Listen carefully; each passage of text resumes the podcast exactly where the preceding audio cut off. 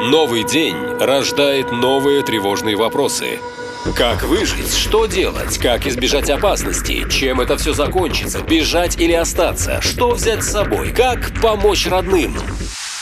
На все эти вопросы тяжело найти настоящие, правдивые ответы. Но мы сумели. Каждый день настоящий полковник предельно откровенно отвечает на ваши самые страшные вопросы. Отвечает полковник. Ирина из Курска спрашивает, э, товарищ полковник, подскажите, насколько в реальности велики военные потери от бунта вагнеровцев?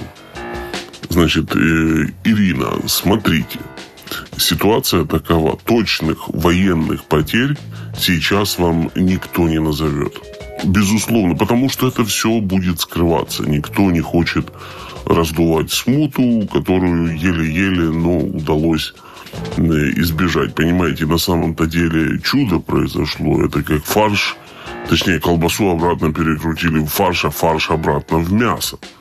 Такое чудо происходит раз в тысячу лет, что не началась гражданская война, вот, в ходе которой все начинают стрелять во всех, и все начинают убивать друг друга. Но произошло кое-что другое. Немногие обратили внимание на тип самолета, который э, подбили вагнеровцы. Там было несколько вертолетов, был один боевой ударный и несколько вертолетов глушения радиоэлектроники. Вот. Но это такое тяжело, неприятно, но на вооружении их достаточно. А вот самолет, который они сбили, Ил-22, это был очень-очень непростой самолет, Ирина. На самом деле это не просто Ил-22, если вдаваться в подробности, то это Ил-22М11. И это так называемая серия ВЗПУ, воздушный пункт управления, понимаете? Просто чтобы как-то наглядно вам это все объяснить. Вот смотрите, этих самолетов в Советском Союзе, вот именно этих самолетов в Советском Союзе всего было 10 штук. Не 100, не 1000, 10. Всего 10 самолетов. После того, как Союз распался, после того, как Союз распался, 5 самолетов осталось у России – и пять самолетов были переданы, переданы так называемым союзным государствам. Сколько сейчас из этих самолетов у России находится в летном состоянии, нам неизвестно. Но если даже представить, что все пять находятся в рабочем состоянии, один мы уже потеряли. Понимаете? Один. И это не шутка. Это 20% от наших возможностей управлять боем в воздухе. То есть, что из себя представлял этот Ил-22, конкретно этот Ил-22? Это вот в буквальном смысле слова командующий пункт, ну, просто на высоте 10 или 12 тысяч метров. Все, их таких несколько штук буквально было у нас. И теперь одного из них нет, ну и даже это можно как-то пережить. Но проблема в чем? Что этот Ил-22, он как бы состоит из трех частей. В первой части это летчики, которые пилотируют аппарат. Взлетают, садятся, держат курс, высоту. Вторая часть самолета, вы, наверное, видели в фильмах, там молодые офицеры сидят за большими экранами и там что-то мигает и показывает. Да, это служба аналитики, которая мониторит, передает, все это организовывает. Это второй отсек в самолете. Третий, третий отсек в самолете, Ирина, это отсек командования – Понимаете? На таких бортах взлетает только командир, командующий округа или там командующий фронта в случае войны. И также какие-то приближенные к нему офицеры, то бишь высший офицерский состав, потому что он должен на этом борту принимать решения. И вот кто из них погиб, мы в скором времени узнаем. И это будет потеря сравнимые с потерей самолета. Есть вопросы? Задайте их тому, кто знает ответы. Ирина из Минска спрашивает, товарищ полковник, а зачем нам в Беларуси Вагнер? Ирина, вам, скорее всего, он, безусловно, не нужен в Беларуси, да? Вот, но Александр Григорьевич так не считает. Вот поймите правильно, во-первых, во-первых, это союзный долг. Нужно было пожар в России как-то гасить, и нужно было, что называется, за Россию вписываться.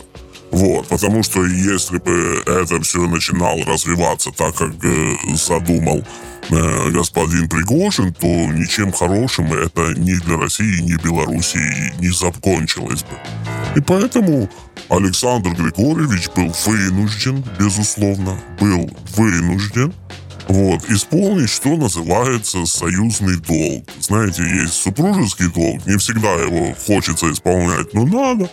Вот, и также точно не, не всегда хочется, но, е, но надо исполнять и союзный долг, в том числе. Александр Григорьевич его блестяще исполнил.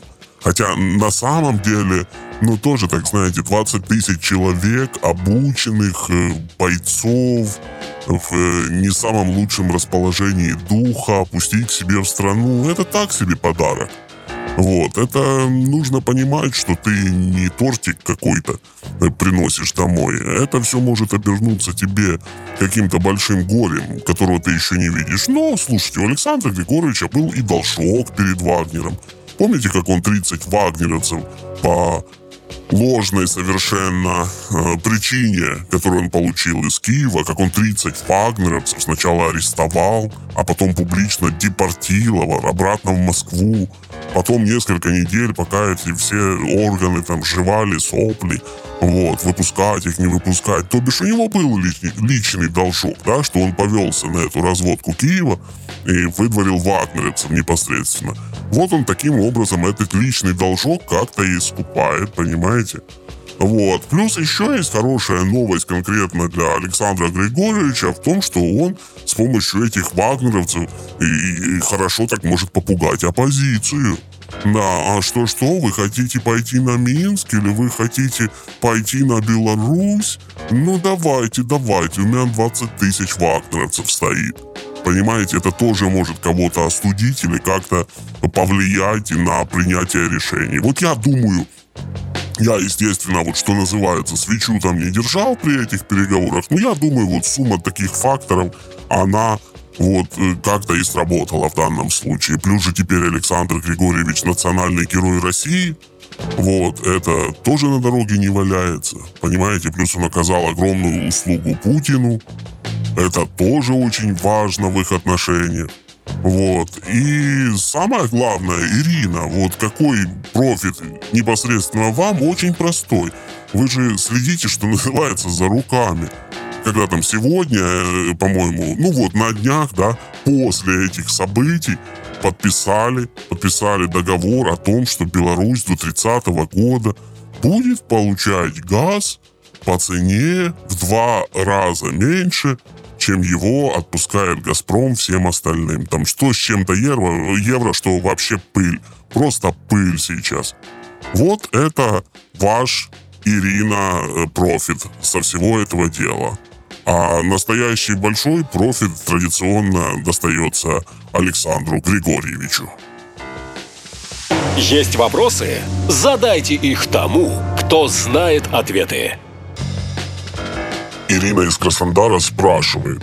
«Э, Товарищ полковник, пожалуйста, объясните. «Э, Попробуй.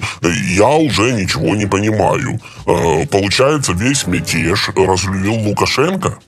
Или как вообще понимать его последнее заявление? Слушайте, Ирина, правда будет непростой, конечно. Вот, тут вам нужно немножко мужаться. Вот. Смотрите, все на самом деле очень просто. Лукашенко, Лукашенко. Наша боль и наш позор, а не наш союзник, понимаете? Это союзник, которого мы заслужили, как говорят. Потому что ну, опций-то больших сейчас геополитических у нас и нет. Иран и Беларусь. Ну, вот с кем. Ну, понятно, что нужно как-то дружить с Беларусью, учитывая, что это все-таки ворота в Россию и общее культурное наследие, язык, вера, религия. Конечно, это ближе, чем Иран. Но вот таковы наши опции геополитические. Соответственно, мы должны дружить с Александром Григорьевичем. От этого никуда не деться. Вот. Но, но ни в коем случае нельзя считать господина Лукашенко нашим союзником. Я сейчас объясню почему. Признал ли Лукашенко Крым? Скажите мне, Ирина. Я вам отвечу, не признал. Признал ли Лукашенко Донбасс? Я вам отвечу, Екатерина, не признал. Так поступают союзники, вот скажите мне. Вот он каждый раз рассказывает о том, что у нас одно государство, вот, что у нас одни интересы, мы не можем друг без друга. Так а где же действия, Александр Григорьевич? Где большие действия, понимаете, которые реально важны? Вы думаете, этого никто не видит, господин Лукашенко? Это все видят. Все люди в погонах понимают, что вы ведете свою игру.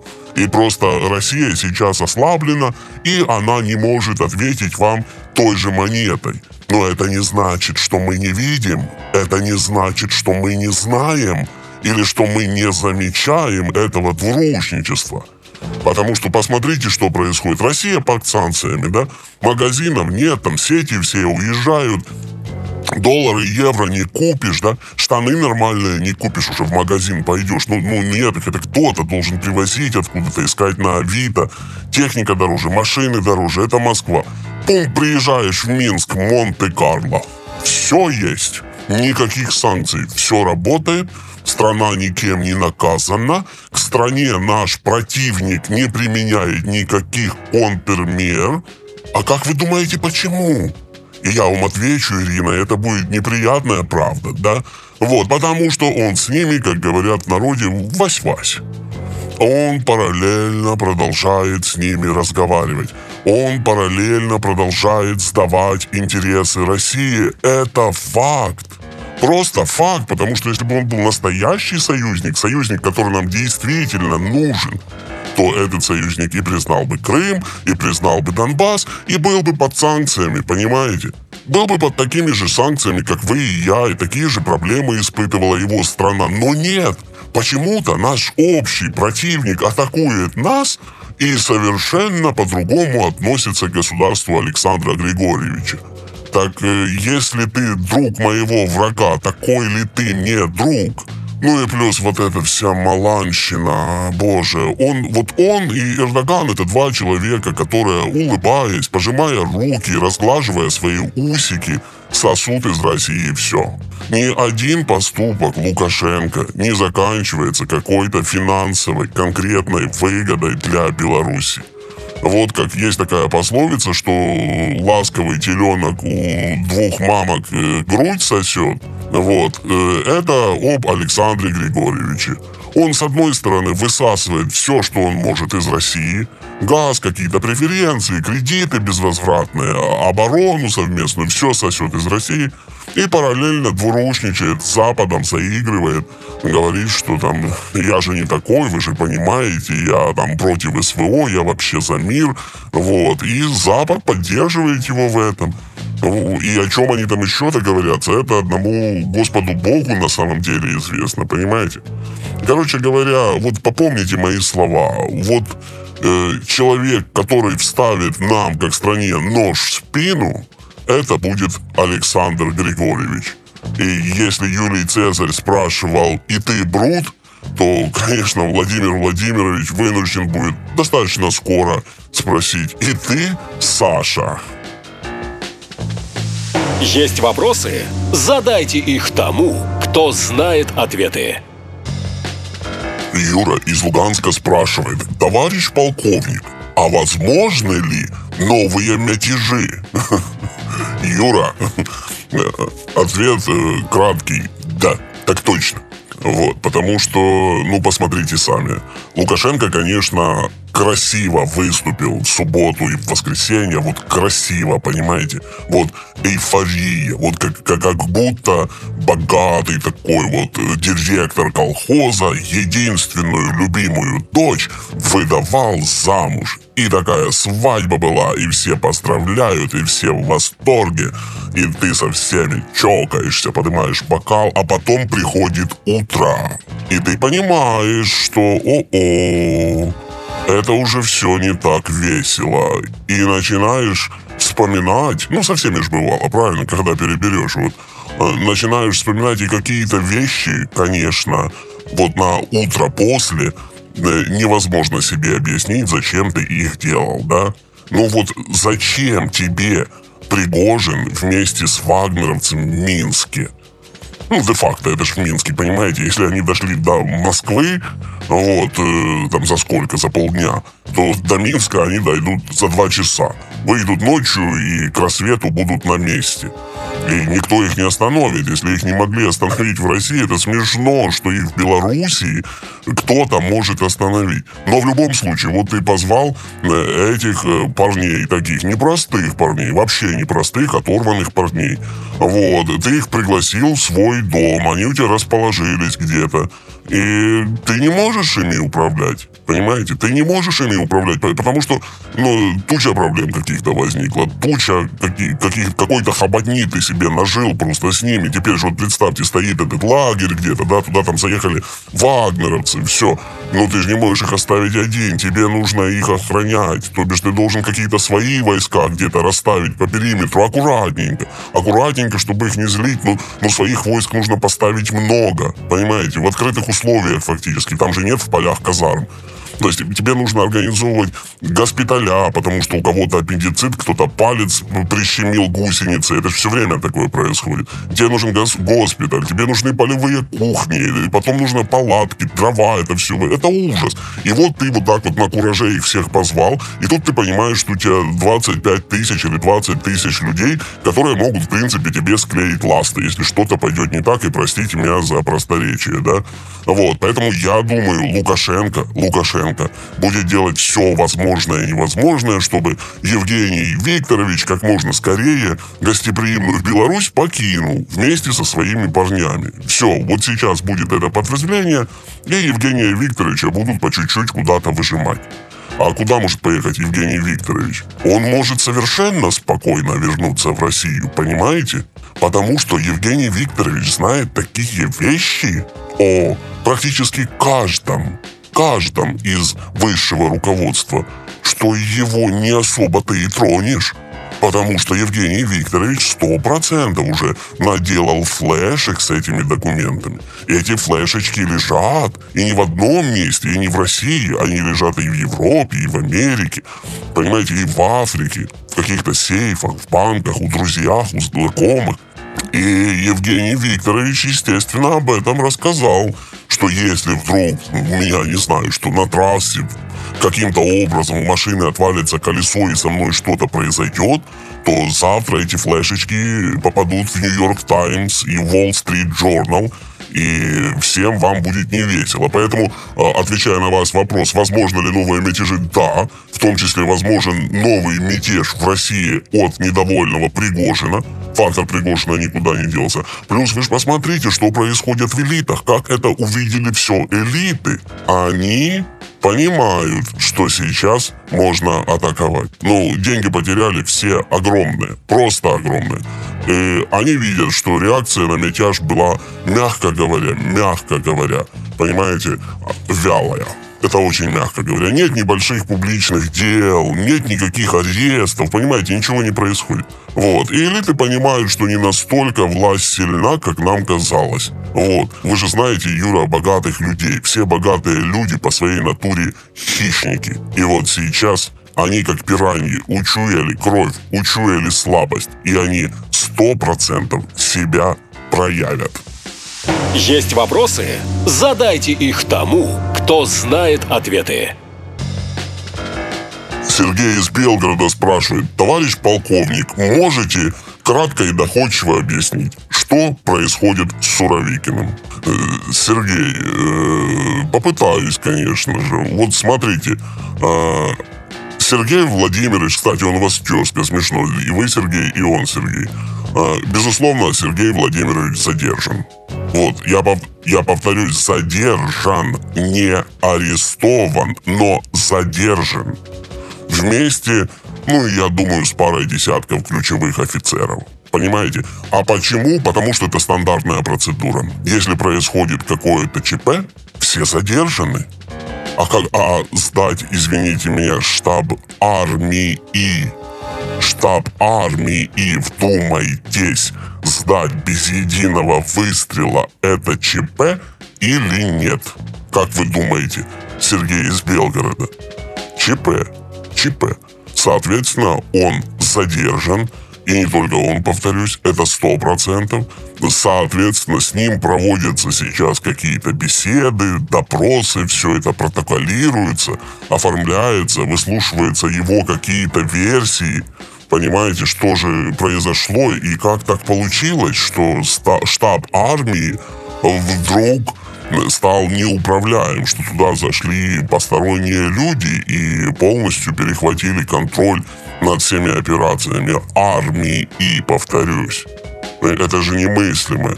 Плюс, как говорят, вот этого я не знаю, но как говорят, э, Суровикин отказался атаковать колонны Вагнера, авиацией, еще чем-то. Просто э, отказался в силу каких-то причин. Неразбериха или думал, что это все, как говорит Лукашенко, рассосется. Вот. Но отказался. Отказался, когда ему приказывал Шойгу и Герасимов. Вот. Он отказался от атак на Вагнера. Естественно, это не выглядит хорошо. Вот. Э, Тяжело сказать на самом деле, чем это все закончится для Сергея Владимировича. Э, Сто процентов ничем хорошим, ничем хорошим, безусловно. И даже если его выпустят или отпустят, они найдут какого-то состава преступления, то его карьера окончена, безусловно. Ну, без вариантов совершенно. Но понимаете, не то, что он продемонстрировал нелояльность. Нет, он даже саму нелояльность не продемонстрировал. А вот отсутствие лояльности он показал. Понимаете, он не стал выгрызать просто зубами вот, э, ну, правильную позицию по Шойгу, по Герасимову, по Путь. Он не стал понимаете, за них сражаться ни в публичном поле, ни никаком. Это отсутствие лояльности. И оно наказывается всегда в любой среде. А вы представьте, какая среда сейчас, вот насколько она напряженная, менеджерская среда в руководстве страны. Поэтому Сергею Владимировичу не простят, и он сбитый летчик, понимаете? хотя, так сказал, сбитый летчик. Там были другие сбитые летчики, кстати. Вот по-настоящему сбитые летчики. И вы знаете, Сергей, если говорить откровенно, то в этом огромная вина Суровикина. В том, что сбитые летчики, вот по-настоящему сбитые летчики у нас появились. А он так, сбитый летчик, ну, на минималках. Есть вопросы? Задайте их тому, кто знает ответы. Форма для обращений на сайте нашалента.ком, а также в телеграм-боте канала «Наша лента». Спрашивайте, он ответит. Нашалента.ком Коротко и ясно.